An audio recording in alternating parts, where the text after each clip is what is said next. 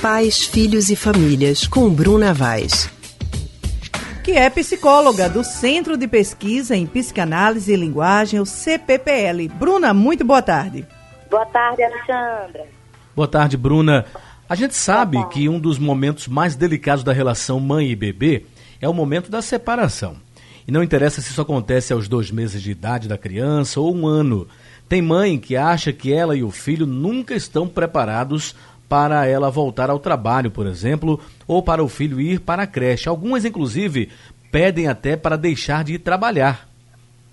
Agora, esse processo, Bruna, ele é mais difícil para a mãe ou para a criança? Bom, Alexandra, veja, esse é um processo natural é, e ele vai ter repercussão, repercussões tanto para a mãe como também para a criança, né? Então, mas a gente sabe que o bebê, né, nessa fase, até, até um ano de idade, em torno de dois anos ainda, o bebê ainda não tem a sua constituição psíquica toda formada. Então, a gente sabe que grande parte né, dessas repercussões, às vezes, vão mais para o bebê. E uma coisa que a gente tem observado muito, que tem sido repetitivo, é que se antigamente as famílias se preparavam para receber um bebê, hoje em dia, quando um bebê nasce, a gente percebe que assim as famílias têm se preocupado muito pouco com o bebê e muito mais com a situação, por exemplo, uma festa nos hospitais ou na casa, né? Então as visitas são muito intensas e a gente sabe que assim esse momento inicial é fundamental para a mãe e o bebê constituir tanto o apego, essa, essa, essa sensação, né, da criança ser cuidada, né, de estar ali sendo, crescendo, a questão da amamentação, como também as situações de separação em que uma mãe vai voltar ao trabalho, ou então outra situação muito frequente que a gente tem visto, mães viajarem durante o primeiro ano da criança, né? Às vezes o bebê ainda muito pequenininho, algumas mães, né, é, programam viagens. Então, esses tempos a gente se preocupa um pouco, porque tem que ter muito cuidado para que essa ausência da mãe não seja intensa ao ponto do bebê não suportar, fisica, é, fisicamente não suportar.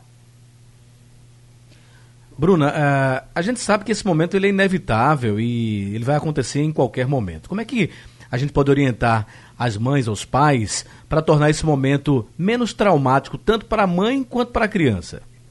É importante que possa acontecer em pequenas doses. O que é que eu quero dizer com isso? É, toda mãe sabe é, que se for precisar, por exemplo, vai tirar quatro meses de, de licença maternidade, seria importante reservar o último mês para que a mãe, pouco a pouco, fosse oferecendo ao bebê é, situações de pequenas ausências, de ir no supermercado, de, de fazer uma unha no salão, por exemplo, cuidar dela mesma, e até para que a criança possa ter alguns momentos ainda curtinhos e não de um dia inteiro, é, com a pessoa que vai ficar cuidando da criança quando a mãe voltar ao trabalho. Então, isso precisa ser pensado pelas mães, pelas famílias, porque às vezes a gente vê, observa bebês que é, num curto espaço de tempo de vida já teve uma experiência de estar tá na casa de um, estar tá na casa de outro, passa trocentas babás. Então, isso preocupa muito, né, pra gente, porque a criança, o bebê precisa de uma referência. Então, a mãe precisa estruturar, né, essa separação. Não importa quanto tempo vai ser. Claro que se for uma mãe que vai voltar ao trabalho apenas quando o bebê tiver dois anos, claro que isso vai ser importante para a criança, mas a gente sabe que não é a realidade de toda mãe. Então, é importante que a mãe esteja preocupada e ir preparando esse bebê para esse momento e também ir se preparando. Porque o que a gente também vê, né, de maneira muito frequente, são mulheres muito é, fragilizadas para enfrentar esse momento, cheia de dúvidas e que muitas vezes não conseguem encontrar na família é, pessoas que acolham esse momento, porque é difícil para a mulher.